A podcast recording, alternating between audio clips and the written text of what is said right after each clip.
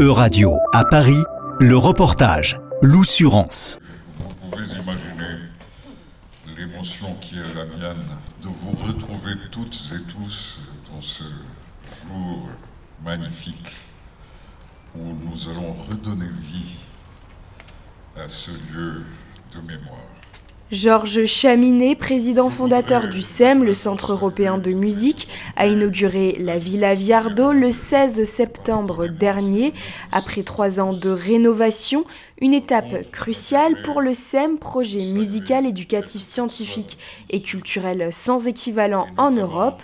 Un projet établi à Bougival, à 20 minutes de Paris, où Pauline Viardot, grande cantatrice et compositrice du 19e siècle, vivait.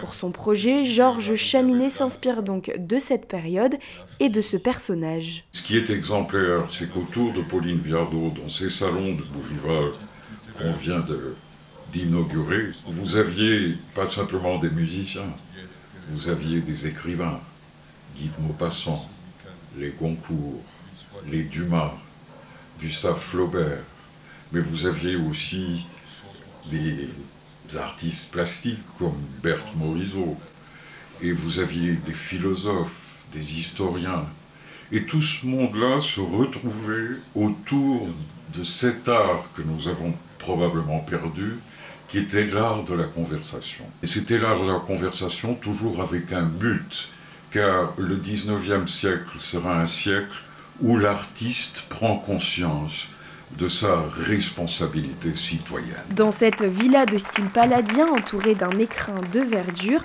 des masterclass et des concerts vont être organisés avec des artistes et scientifiques européens.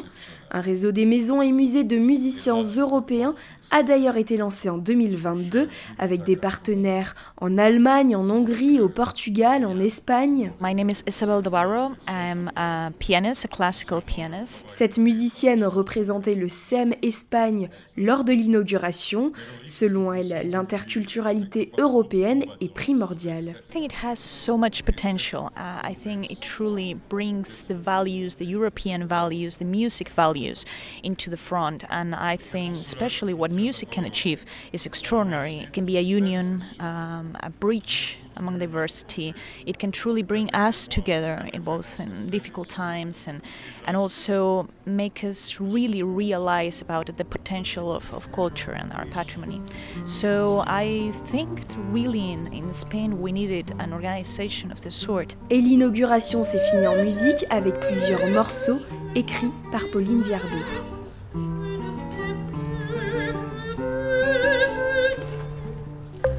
C'était un reportage de Radio à Paris, à retrouver sur euradio.fr.